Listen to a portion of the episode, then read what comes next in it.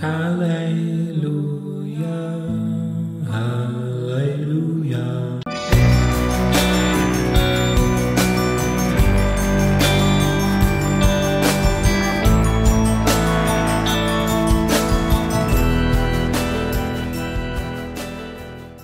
Hey, ¿qué onda amigos? ¿Cómo están?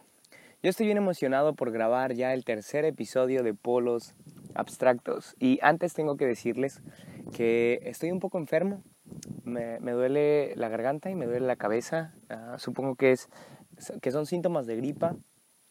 Ah, pero no, no, tenía, no podía pasar, ah, dejar pasar la oportunidad de grabar el tercer episodio de Polos Abstractos en este lugar.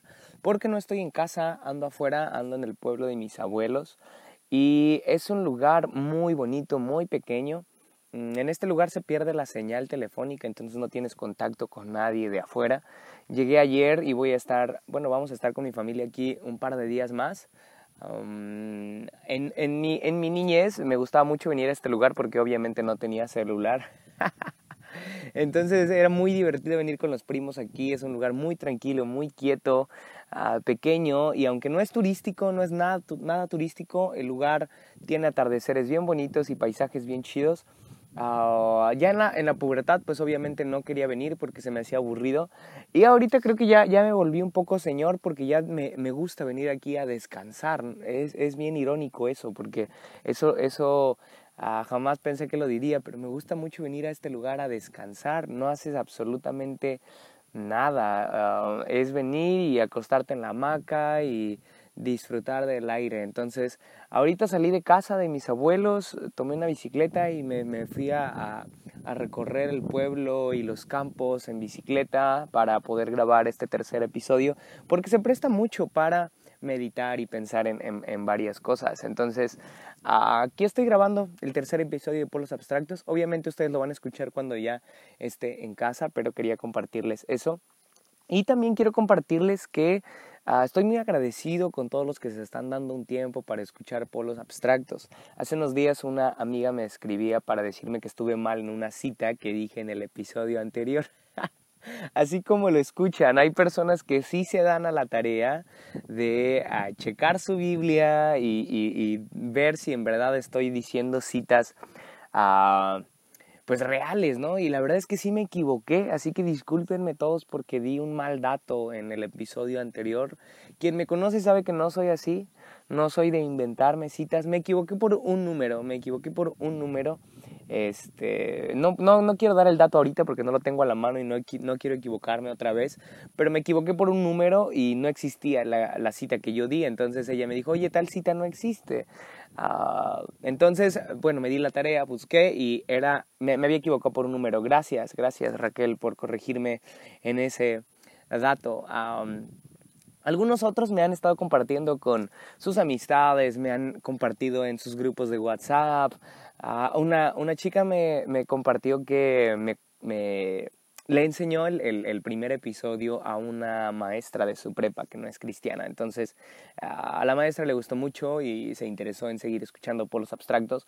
Me gusta que, que compartan no solamente por medio de redes sociales, sino que ah, también ahí con los que tienen eh, cerca y que quizá no tienen acceso a este tipo de material ah, virtual o no sé cómo decirlo, pero mm, gracias, gracias a todos ustedes por escuchar Polos Abstractos, estoy bien contento y pues aquí estamos, no me detuvo ni la enfermedad ni el lugar, quizá van a escuchar algunos ruidos, discúlpenme por eso, porque siempre trato de eh, grabar en lugares cerrados en donde no vayan a escucharse ruidos externos que ah, provoquen distracciones en, ustedes.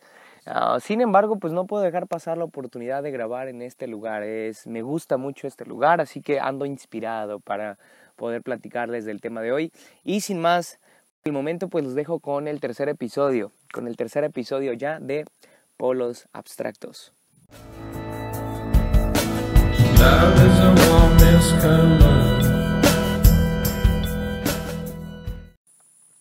Y he titulado a este tercer episodio Todos somos Judas. es en referencia al movimiento que hacemos en redes sociales cuando nos queremos solidarizar con alguien afectado. Usamos este hashtag que es Todos somos mm, y ya usamos el nombre de la comunidad o de la persona afectada, ¿no? Mm, para que la persona pues se sienta que la apoyamos. No entiendo mucho esta empatía, pero ah, quise aplicarlo para, para este episodio porque mm, sí, voy a hablar de Judas Iscariote, el que traicionó a Jesús. Mucho se habla de este tipo, mm, la mayoría de comentarios pues son negativos, me refiero a estos comentarios de que pues es el peor de los discípulos, es malo, incluso mm, yo, yo, yo recuerdo que veía a Judas cuando era niño como, o me lo imaginaba más bien como un hombre con una mirada enojada, un hombre malo, ¿sí? apartado de todos, un poco huraño también. Ah, me, lo imagino ahora como, de acuerdo a esta idea, me lo imaginaría como eh, mientras está la multiplicación de los panes y los peces, Judas está de lejos detrás de una palma odiando a Jesús y odiando a los, a los discípulos. Ah, pero en realidad no. En realidad no, no es así.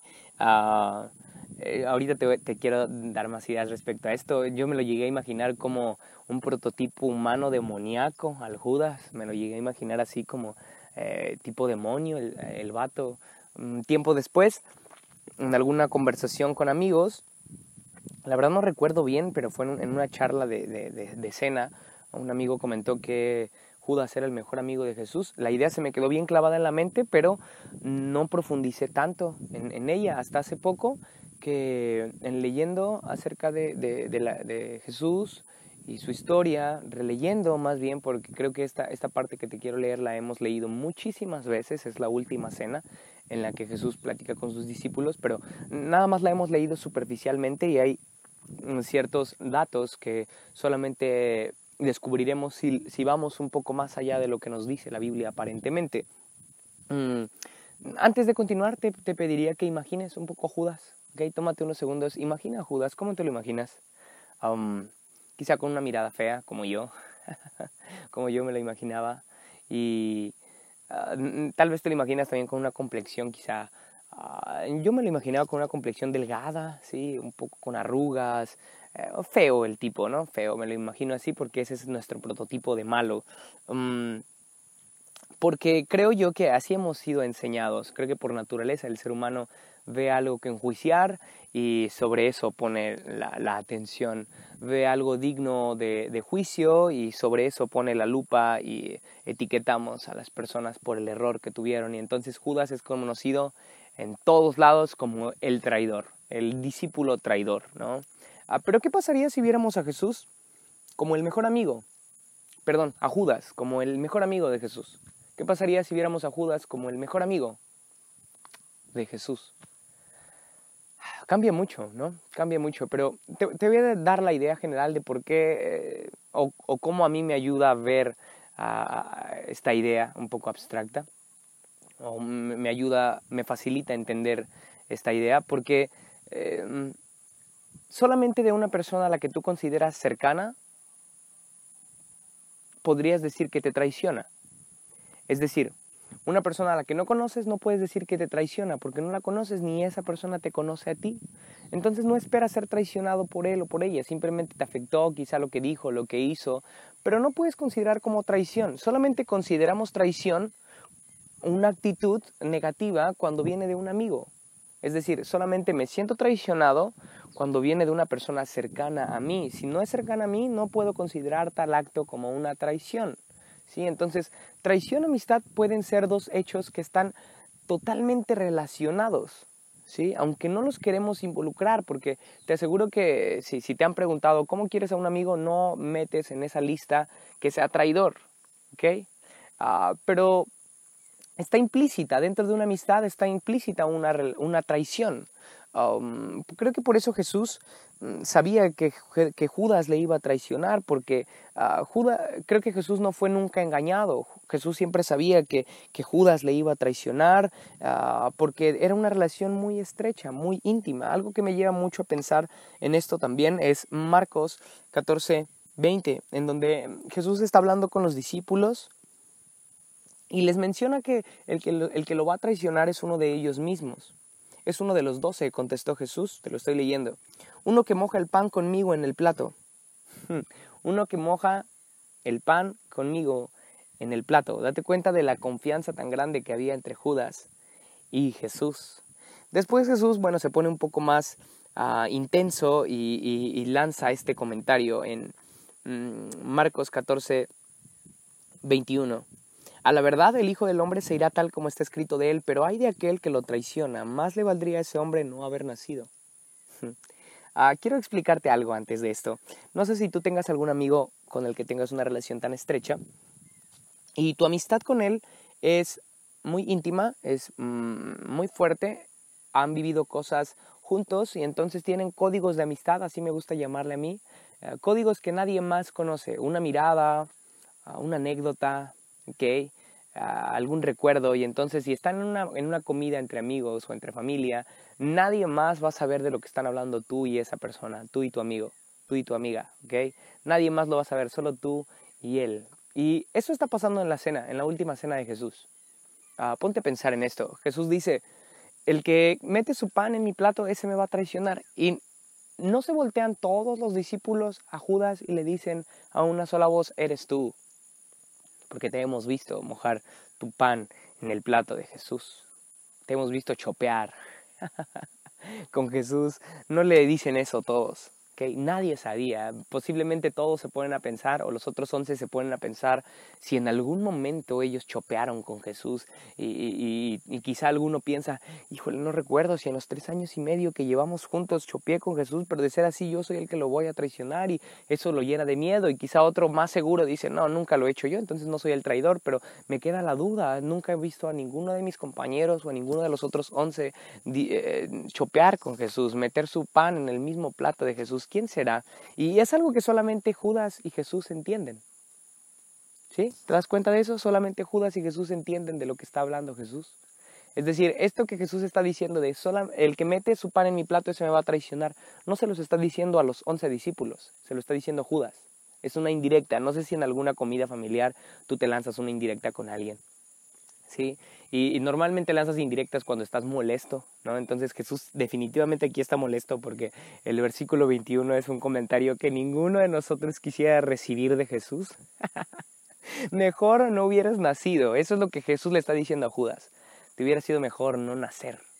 ¡Wow! Para que Jesús le hable así a alguien, definitivamente también debe haber un, un nivel de confianza o de relación muy estrecha. No a cualquiera le habla así mejor no hubieras nacido. Y, también veo a Jesús molesto, o leo a Jesús molesto. Pero está, está molesto con Judas. Ah, no se lo dice, sino que lanza la indirecta en la mesa y dice, este es el que me va a traicionar. Nadie había visto o nadie sabía que Jesús comía en el mismo plato que Judas, lo hacían a solas. Jesús y Judas tenían momentos a solas que yo creo por eso no están registrados en la Biblia, porque nadie se dio cuenta, nadie sabía cómo era la relación entre Judas y Jesús. ¿Qué pasaría si ah, continuamos viendo a, Judas como el mejor amigo? Es que es una idea muy abstracta, ¿no lo crees? Es una idea bien abstracta porque son dos polos en una sola persona, son dos polos abstractos. en una sola persona, son casi imposibles de comprender. Traición y amistad. ¿En serio el traidor es tu mejor amigo? Sí, ¿de quién más se puede esperar la traición más que del amigo? De alguien quien es cercano. Pero nos encanta poner la lupa en la traición, ¿sabes? Pero ¿por qué no ponemos la lupa en la mejor amistad de Jesús, que también fue Judas? Por eso es considerada traición, porque era el más cercano de él. No hubiera sido traición si hubiéramos hablado de que le traicionó a alguien de afuera, alguien de lejos, alguien con quien Jesús no intimaba. Pero es traición y es considerada traición en la Biblia porque es alguien cercano para Jesús, alguien de quien no se espera traición. ¿Okay? Todos podían desconfiar de sí mismos, pero nadie desconfiaba de Judas, porque Judas era el mejor amigo de Jesús. Incluso poniéndote esta escena otra vez de la multiplicación de los panes y los peces, te podría decir que Judas no era el que estaba lejos de todos, quizá Judas era el que estaba más cerca de Jesús. Nadie dudaba de Judas, nadie, nadie le decía, ay, tú eres el traidor, el traidor, Jesús nos dijo esto, eh, o Jesús más bien lanzó esta indirecta y todos pensamos que eres tú, y como tú todos los tres años y medio te la pasaste enojado con Jesús y diciéndole sus cosas, no, nadie sospechaba de Judas, nadie creía que Judas iba a ser el traidor, porque Judas era el más cercano para Jesús. bien extraño, bien extraño, pero son dos polos abstractos en una sola persona el traidor y el mejor amigo. Te, daría un paréntesis antes de que se me olvide porque es una idea que acabo de tener. Ah, lo mismo somos nosotros, ¿sabes? Qué curioso que siendo traidores y siendo los que enjuiciamos a Jesús porque por nuestros errores Jesús fue a la cruz, Dios nos da la posibilidad de ser sus mejores amigos. ¿Qué pasaría si fuéramos igual que las personas y etiquetáramos a alguien por su error, así como con Judas? Y cerramos la posibilidad de que esa persona sea el mejor amigo de Jesús o la mejor amiga de Jesús, el más íntimo de Jesús. Lo, mismo hace Dios con nosotros, ¿sabes? Aún a pesar de nuestros errores diarios, todos los días, todas las mañanas hay una oportunidad de volver a ser el mejor amigo de Jesús. Es, es, a lo inverso, ¿no? Siendo traidores nos convertimos en mejores amigos, pero eh, Judas es el mejor amigo y se convierte en el traidor. Podríamos poner ahorita la lupa en, la traición de Judas, pero no, vamos a, vamos a, o quiero explicarte acerca del amigo, ¿ok? El amigo, Judas el amigo, todos somos Judas, ¿ok? Todos somos Judas, llévate esa idea. Y, y mm, para hablar de amistad, tuve que investigar acerca de lo que significa amigo. Lo que significa amigo. Uh, amigo viene de tres definiciones, no hay una, exacta. Uh, se liga mucho con el vocablo amicus. Amicus deriva del verbo amare. Amicus significa amare. Uh, amigo tiene que ver con amor. Me quedo con esta primera idea, amor. Una segunda etimología que para mí es un poco más poética, dice que amigo viene del vocablo animi, que significa alma, y custos, que significa custodia. Es decir, el amigo guarda el alma, custodia el alma. ¿Sí? Está, está bien chida esa, ¿no? Ah, el amigo es el que guarda el alma del otro. A una etimología más, ah, no sé cómo definir esta, pero otra etimología dice que ah, la palabra amigo viene de dos vocablos. El primero es a y el segundo es ego. A significa sin y ego significa yo. Entonces, uh, haciendo una definición más, más exacta, quedaría más o menos así. Amigo significa sin mi yo. Sin mi yo, ¿ok? Entonces te di tres ideas básicas. Amigo o amistad uh, significa amar, significa guardar el alma del otro, obviamente, y significa sin mi yo. Encontré muchísimas definiciones, pero estas fueron las que más me gustaron, ¿ok? Um, así como en el episodio anterior, bueno, ahorita, te, ahorita voy mencionando poco a poco estas tres definiciones, ¿va? Uh, pero te diría que así como en el episodio anterior, de Judas no se habla mucho. Incluso pareciera que cualquier otro discípulo es candidato a ser mejor amigo de Jesús, pero no Judas. ¿Ok? Cualquier otro discípulo es candidato a ser mejor amigo de Jesús, pero no Judas. Eso es lo que pensamos normalmente, pero si lo vemos al revés y, y dijéramos cualquier discípulo de los doce es candidato a ser el que traiciona a Jesús, menos Judas. Eso, eso eximiría a Judas de todo error, ¿no? Veríamos a Judas como, wow, este tipo era el más cercano a Jesús, este no puede ser el traidor. Todos los otros once tienen muchas cualidades que indicarían que ellos van a traicionar a Jesús o que uno de ellos van a traicionar a Jesús. ¿Por qué crees que cuando Jesús les dice que uno de ellos les va lo, lo va a traicionar, todos se ponen a pensar en sí mismos? Y dicen, ¿seré yo? ¿Seré yo Jesús? ¿Seré yo maestro? Nadie piensa en Judas. Pareciera que cualquier discípulo es candidato a ser el traidor de Jesús, pero no Judas. Porque Judas es amigo, Judas es el que ama a Jesús, Judas es el que guarda el alma de Jesús, Judas es el que se quita su ego y piensa primero en Jesús antes que en sí mismo. ¿Ok? Ah, bien extraño, bien raro, sí, pero quiero darte más ideas que tengo respecto a este hombre. ¿Ok? Um, te decía hace un momento de los códigos de amistad, códigos de amistad que tienes con alguien y que solamente entre tú y él o entre tú y ella se entienden.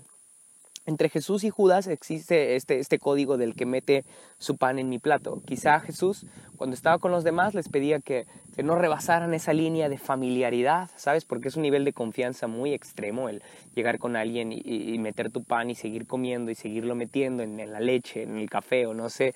Pero es bien extraño, algo así. Y Jesús tal vez con los demás les pedía que no rebasaran el nivel de familiaridad, ¿no?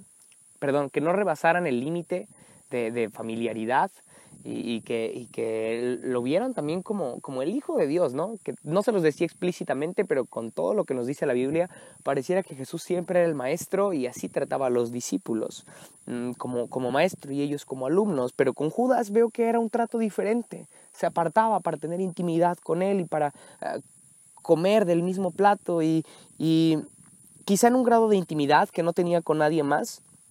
Mmm, tenían también pláticas bien íntimas. Ponte a pensar en esto. Tenían momentos de intimidad almática que ni siquiera quedaron registrados en la Biblia. Y si Judas escuchó al mismo Jesús, perdón, y si Judas escuchó del mismo Jesús sus motivaciones más internas, ¿te has puesto a pensar en eso?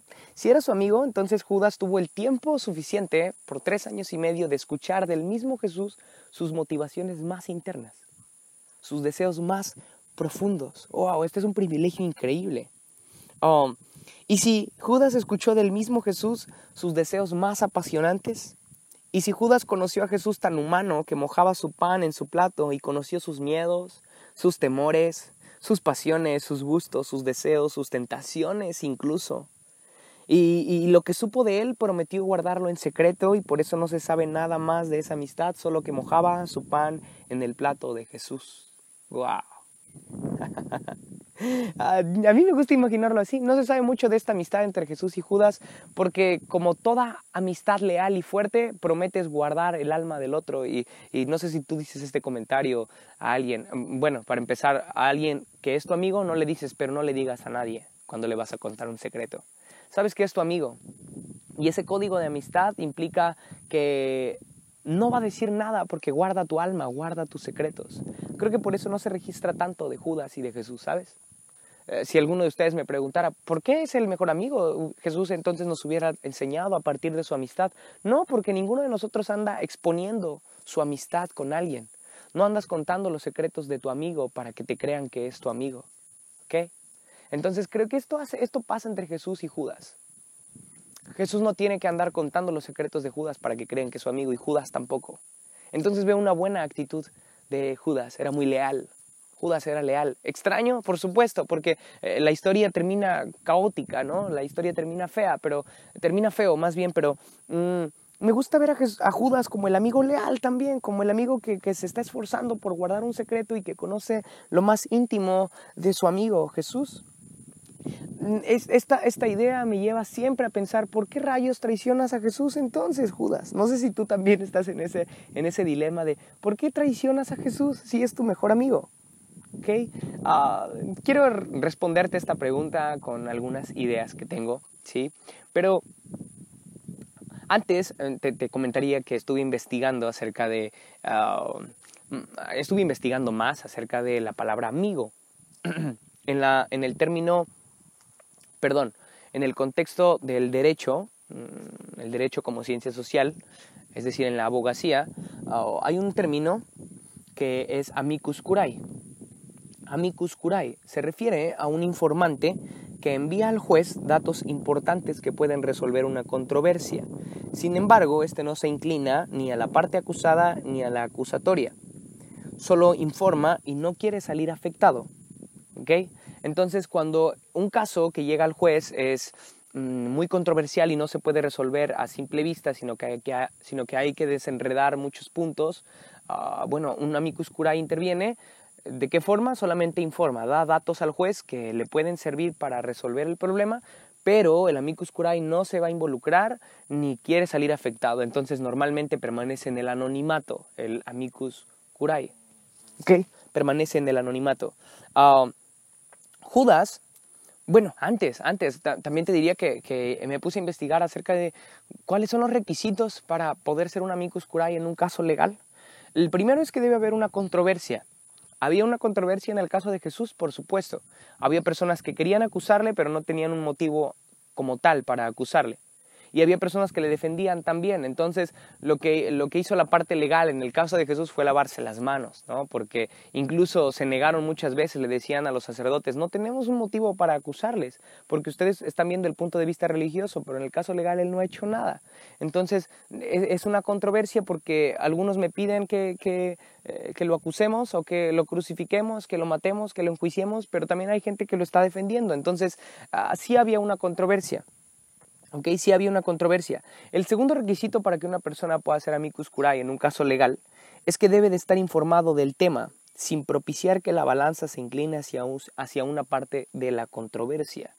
Es decir, para que una persona sea considerada amicus curiae en un caso legal controversial, es que el amicus curiae debe tener un lazo informativo muy fuerte con el caso. Por ejemplo, mm, si la persona desconoce acerca del tema que está sucediendo, no puede ser un amicus curiae, no puedes llegar y opinar así porque sí, debe haber un lazo ah, o, debes estar involucrado en el, en el, problema de alguna u otra forma um, eh, para que tu información sea válida ante el juez. Um, ponte a pensar en esto.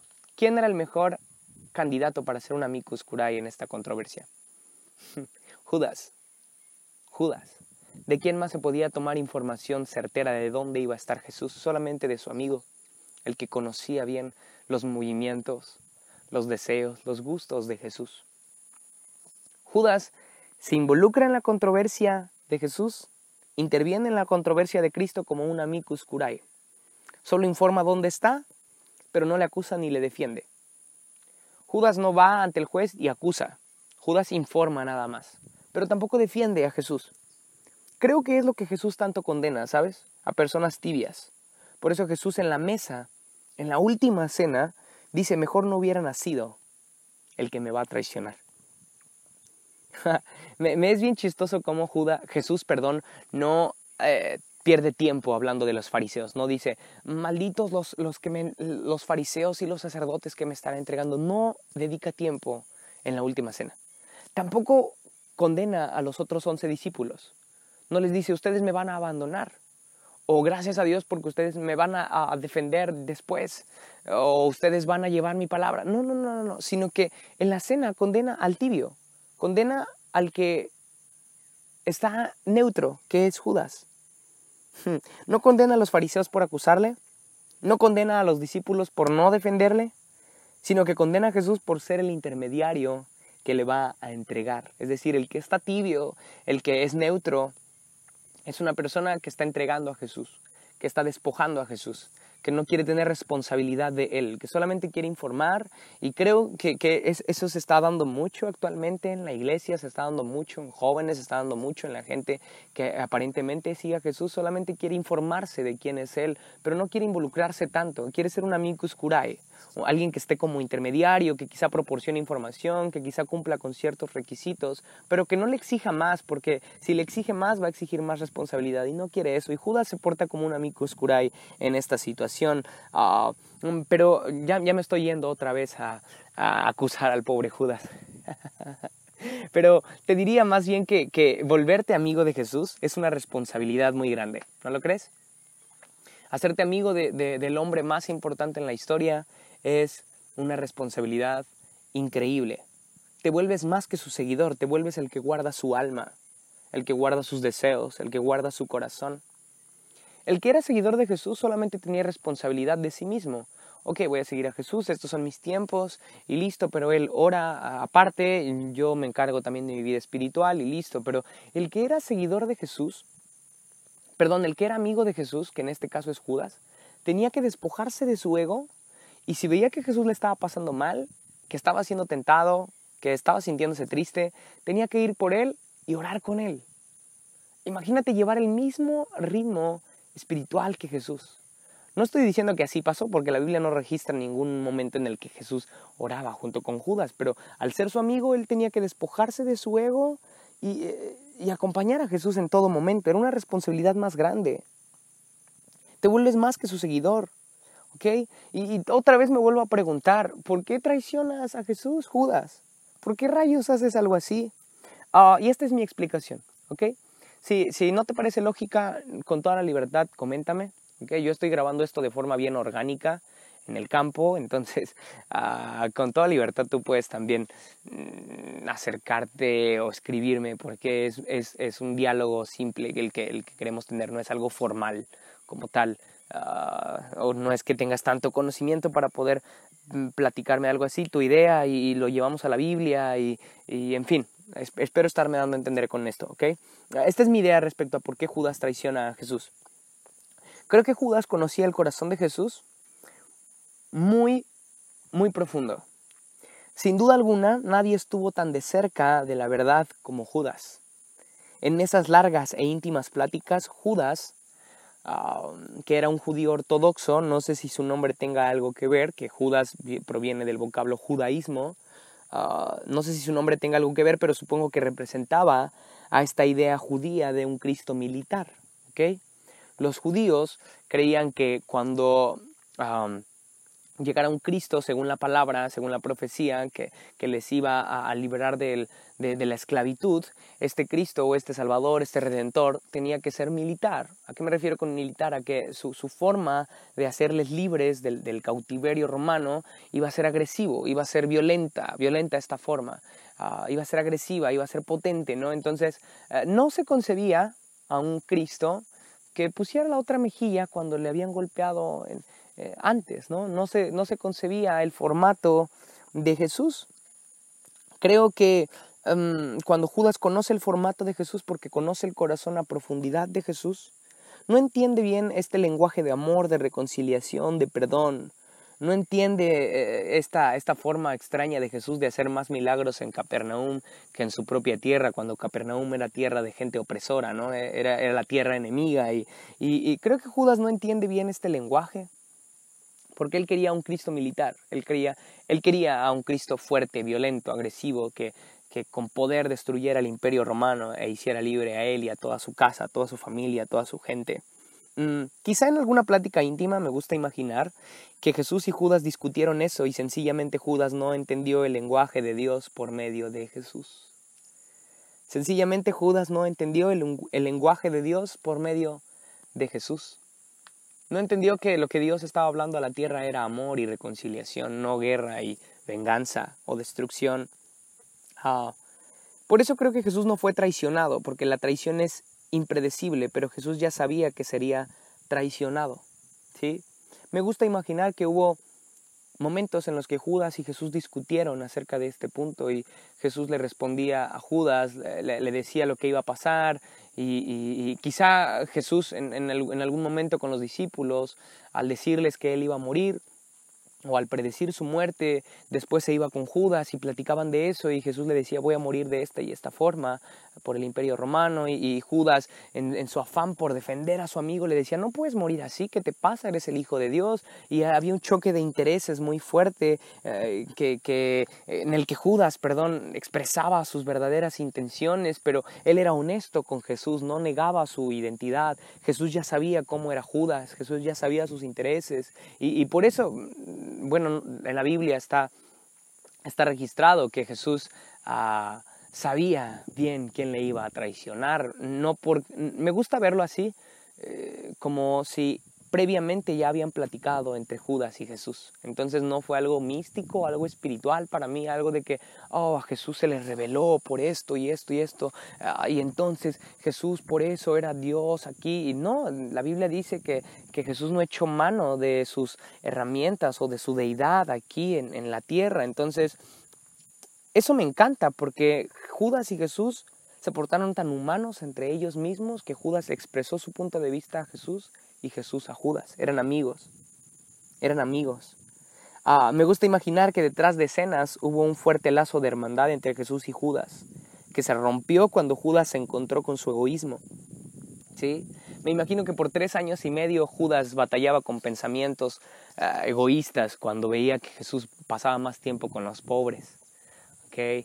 Eh, que pasaban más tiempo con los pecadores. Judas era un religioso, Judas sabía muy bien lo que era, eh, lo que era ser judío, eh, Judas sabía de, la palabra, Judas sabía de lo que iba a pasar, Judas era un hombre inteligente, sabía lo que iba a suceder en los tiempos posteriores y no le gustaba que Jesús estuviera hablando en otro lenguaje al que, él, al que él no conocía y quizá en intimidad lo discutían, pero aún así eran tan amigos que después de la discusión se reconciliaban aparentemente volvían a, comer del mismo plato, pero ah, llegó el momento en el que Judas explota porque ve que una mujer viene y, todo el perfume caro lo echa en los pies de Jesús y lava sus pies con sus cabellos y Judas explota y dice que ese perfume era mejor para los pobres y ahí es donde le sale lo caritativo, pero ah, Jesús conocía su corazón y Judas me imagino que explota en ira y se va a traicionar a Jesús y a entregarle.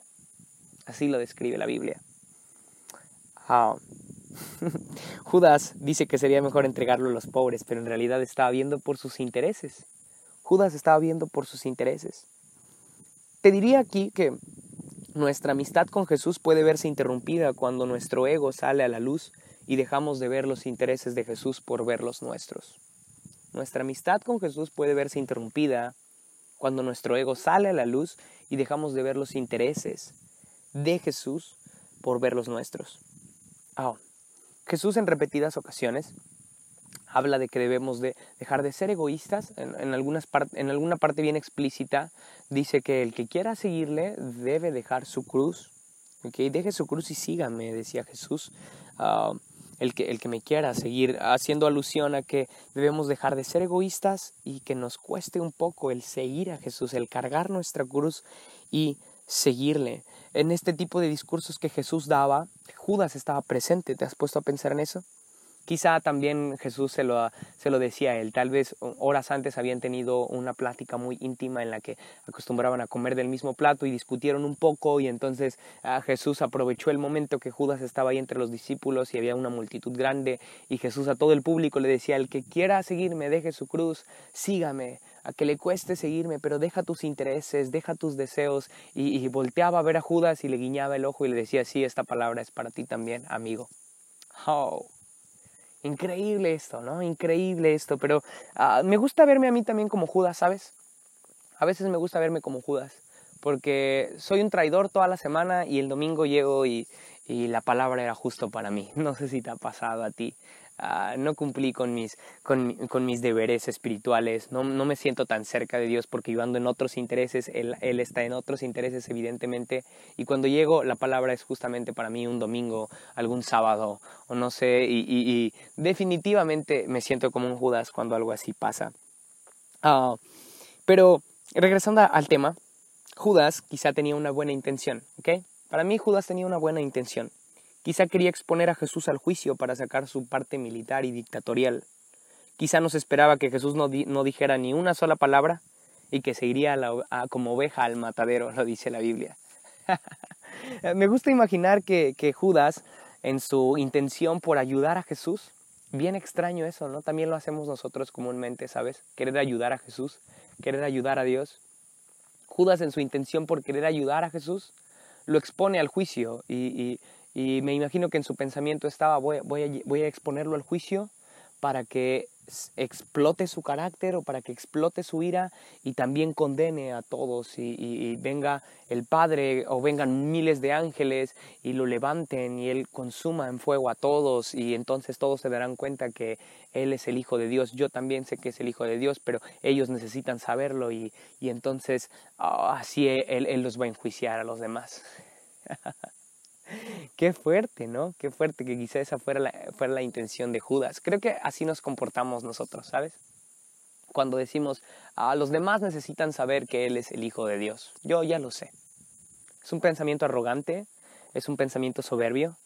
Ah, ¿qué, pasaría si, si, si le hubiéramos dicho a Judas, no, Judas, tú eres el amigo de Jesús, pero no has conocido bien su corazón? Y si lo has conocido, tal vez no te ha gustado su pensamiento.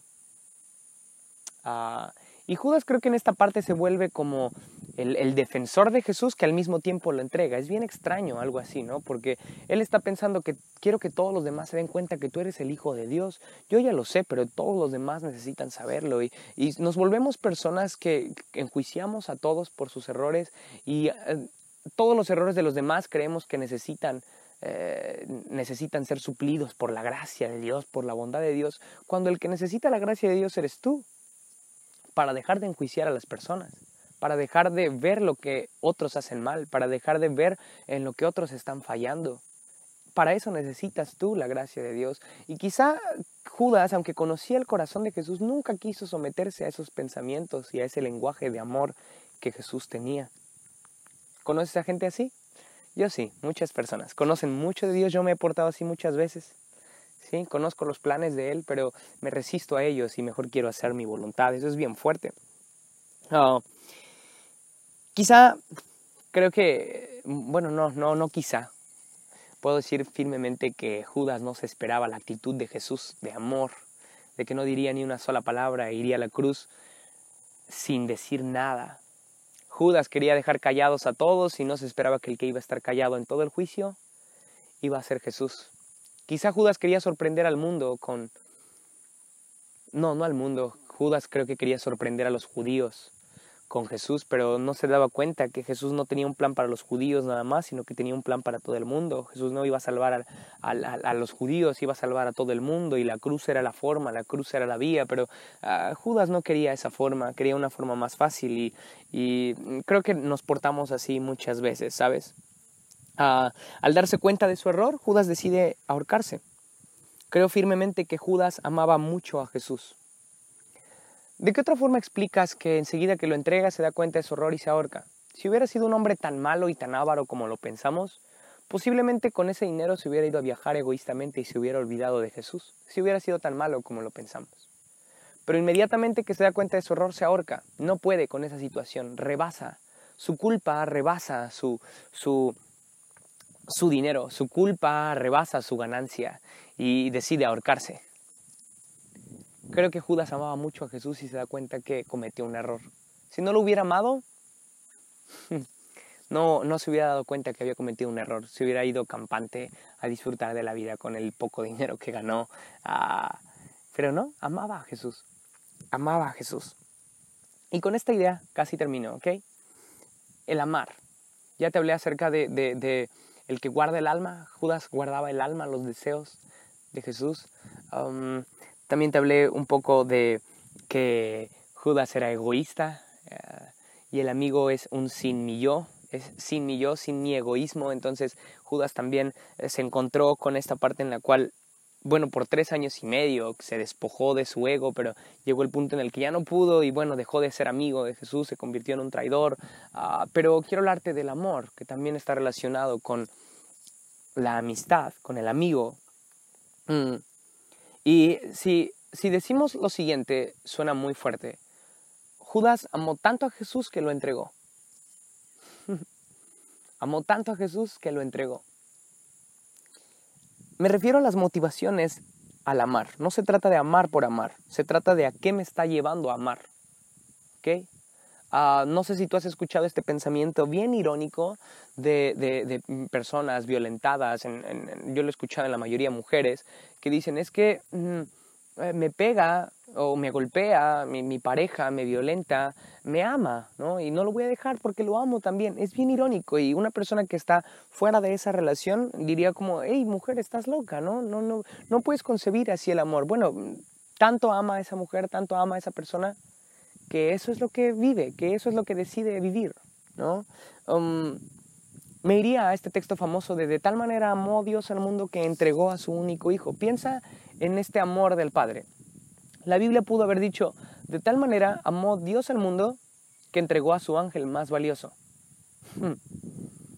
O de tal manera no amó Dios al mundo que no entregó a su único hijo porque no lo amó. O más radical diría, de tal manera amó Dios al mundo que no entregó a su único hijo porque quiso que el mundo viviera las consecuencias de su pecado. Por eso, porque ah, quiso educar al mundo, porque ama al mundo tanto que lo quiso educar de una forma justa y de una forma ah, fuerte. Entonces no entregó a su único hijo. Lo pudo haber entregado, pero no, lo amó tanto que no, no, no, no, no alcahueteó. Déjame usar esta frase, ¿ok? No alcahueteó como un padre. Ah, es bien peligroso lo que voy a decir, pero como un padre blandengue. Como un padre Ah, sin criterio, como un padre que a pesar de que el niño ya hizo el berrinche, lo premia con un dulce. De tal manera amó Dios al mundo que no entregó a su único hijo y se portó ah, con justicia, como lo, implicaba la ley, que él no tenía que dar nada porque ya había pecado el mundo. ¿Qué? Qué fuerte, ¿no? Qué fuerte algo así, pero ah, si hablamos de amor nos tendríamos que referir también a las motivaciones, al amar. No se trata de que ames, se trata de a qué te está llevando a amar. La mujer violentada ama tanto y es bien irónico su pensamiento, pero ama tanto que aguanta cualquier dolor, cualquier sufrimiento, cualquier golpe. Dios ama tanto que entregó a su único hijo. Hmm. Y si empezamos a comprender a Judas así, ¿te late? Judas amaba tanto a Jesús que lo entregó. Judas amaba tanto a Jesús que pensó que si lo exponía al juicio, Jesús se iba a portar como un militar dictatorial e iba a vencer al imperio romano y entonces él y toda su casa sería libre y Judas tenía que ayudar a su amigo. Judas amaba tanto a Jesús que lo entregó. Bien extraño, ¿no? Pero creo que eso también se vuelve vivo, eficaz en nosotros, ¿sabes? Nuestro amor se refleja en nuestras motivaciones. ¿Qué estamos haciendo por amor? Quizá por amor a Dios nos alejamos de Él cuando pecamos. ¿Es bien irónico? También. ¿Es muy extraño? Por supuesto. Personas, o no sé si tú lo has dicho, yo sí, me alejo de Dios o dejo de orar, dejo de, dejo de cumplir con mis deberes espirituales porque pequé y no me siento con la libertad de acercarme a Él. Entonces amo tanto a Dios que no me acerco a Él. Amo tanto a Dios que prefiero estar a la distancia con Él. Amo tanto a Dios que sé lo que Él vale, sé lo que implica la santidad, sé lo que implica eh, purificarme para Él, pero como ya pequé y sé el valor de Él, lo valoro tanto, mejor me alejo. Es bien irónico, ¿no? Algo así es Judas también. Ama tanto a Jesús que lo entrega. ah, nos volvemos igual de irónicos que el que entregaba a Jesús cuando lo amaba. Mm. Yendo un poco más profundo, me gusta ver a Jesús, perdón, a Judas, como un polo opuesto a lo que Dios hizo. Piensa en esto. Dios y Judas entregaron al Hijo, ambos. Los dos entregaron al Hijo. Juan 3:16, de tal manera amó Dios al mundo que entregó a su único Hijo. No hay un texto como tal, pero ah, me, me gusta decirlo así. De tal manera amó Judas a Jesús que lo entregó a su único amigo, a su más leal amigo. Sin embargo, acá te va la diferencia y a esto me refiero con motivaciones al amar. Dios entregó a su Hijo por un amor redentor que veía más allá de sus propios intereses.